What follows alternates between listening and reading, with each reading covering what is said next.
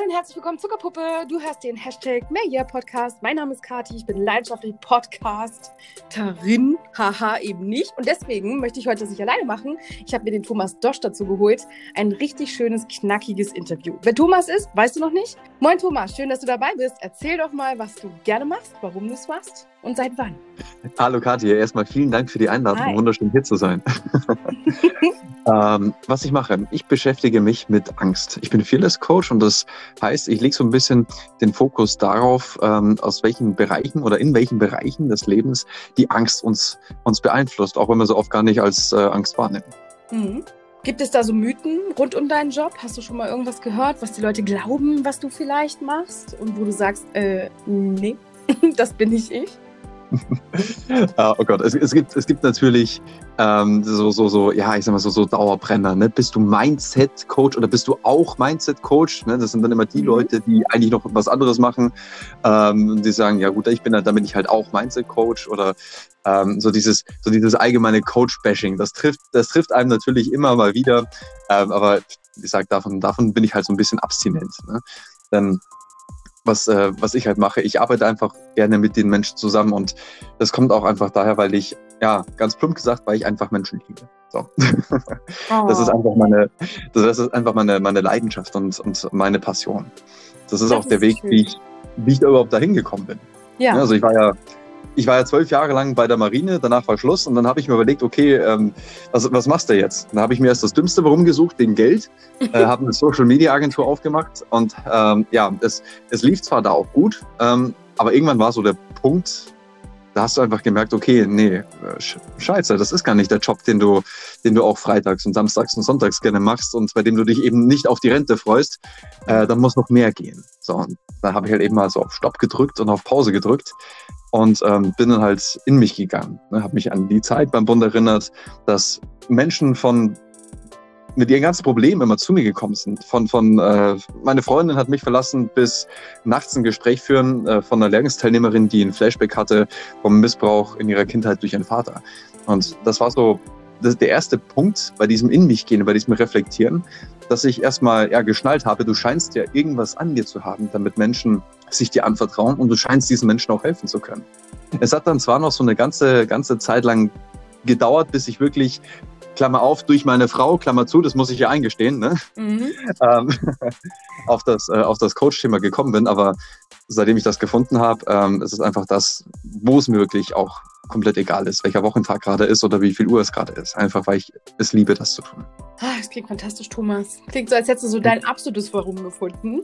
Also ich muss ja sagen, wir sind ja in so einer Bubble, ne? Social Media war auch vorher dein Thema und ich bin ja auch auf Social Media unterwegs und da ist ja Coach sein nichts Ungewöhnliches. Also das ist ja schon so, dass die Leute was damit anfangen können.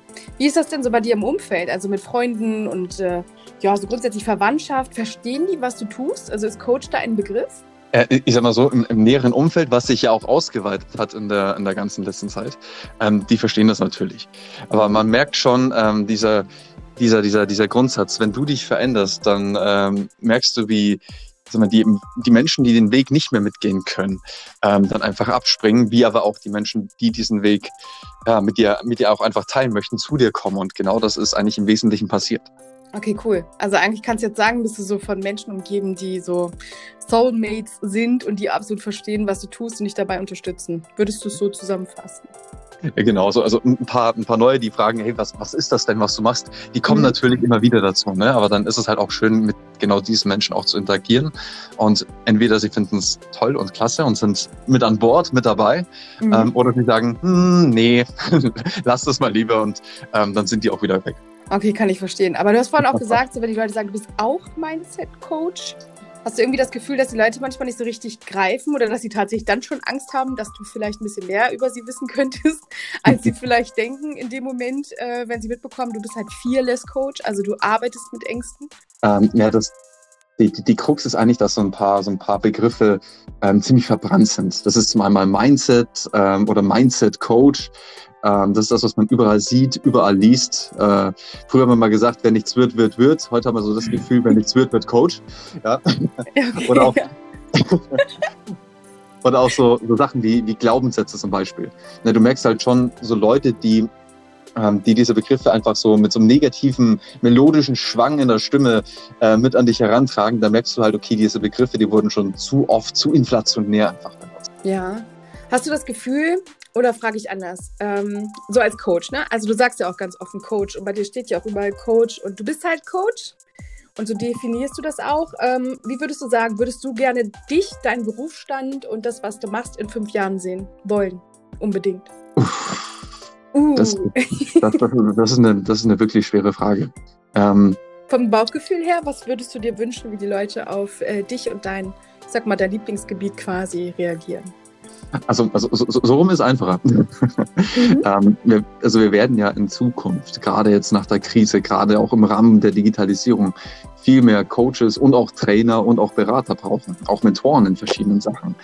Ähm, von daher ist es klar, dass der, dass der Markt wächst. Ähm, was ich mir einfach wünsche, ist, dass die Menschen ein Feeling dafür kriegen, ähm, wenn sie den für sich, also den für sich wirklich richtigen Coach gefunden haben, dann auch Ja zu sagen und nicht ähm, auf diesem, diesem, ja, auf diesem verbrannten Begriff Coach äh, da so, so einen automatischen Abstand zu gehen. So das, das wäre mein Wunsch. Mhm. Also das heißt eigentlich, die Coaching-Branche bräuchte frischen Wind und überhaupt mal ein ganz neues Image, weil ne, wie wir das ja mitbekommen haben in letzter Zeit, ist ja schon heftig, was da momentan gerade läuft. Das kommt jetzt auch gerade sehr mhm. ad hoc, finde ich. Denn äh, digital ist ja nichts Neues in dem Sinne. Aber dass jetzt immer mehr Leute auch tatsächlich online sind, das ist was Neues. Und man merkt gerade, ähm, ja, diese Vorurteile teilweise, die da so mitgetragen werden. Ich finde ja gut, dass du da nicht mitgehst oder dass du da auch voll, überhaupt gar nicht reingehst. Aber was würdest du sagen, könntest du als Coach tun, damit ähm, sich da vielleicht so das ein oder andere an Vorurteil auflösen kann? Im Prinzip können wir eigentlich nur, ähm, nur das tun, was jeder wirkliche, und ich sage jetzt bewusst wirkliche Coach Klammer auf, kein Wald- und Wiesencoach, Klammer zu, tun kann. Ähm, und das ist halt wirklich mit unserer eigenen Authentizität reingehen. Also einfach wirklich echt sein und äh, uns mit den Menschen in die Themen, mit den Themen beschäftigen, ähm, die uns auch wirklich am Herzen liegen, die wir in unserem Inneren auch haben. Bei mir ist es halt das, ähm, das Thema Angst. Ne? Das kommt halt auch zum Großteil aus meiner eigenen Vergangenheit, aus meiner Kindheit, die alles andere als sicher war. Mhm. Deswegen habe ich im Laufe von, von vielen, vielen Jahren, also dieses Learning hat insgesamt 15 Jahre gedauert, einfach entdeckt und gespürt, dass das Thema Angst mein Thema ist. So, wenn jetzt jemand sagt, äh, kannst du mir verschiedene Vertriebswege zeigen, dann äh, muss ich sagen, nein. Ne? Zwar kennt man natürlich verschiedene Vertriebswege oder so Sachen wie äh, Einwandbehandlung, so, aber das bin halt nicht ich, das bin ich authentisch. Also wirklich sich den Bereich zu suchen, wo man sagt, hey, das ist mein Gebiet, da bin ich mit Leidenschaft dabei und da bin ich wirklich echt und nicht mitzuschwimmen mit der Welle. So, das ist endlich das, was die ganzen oder was Coaches tun können, um auch wirklich, ja, ähm, dann eine größere Akzeptanz auch zu schaffen. Mhm. Und damit du auch noch äh, vielleicht dem einen oder anderen, der sich gerade hier fragt, so, okay, also der Thomas ist Coach und der mag auch gerne mit Menschen arbeiten.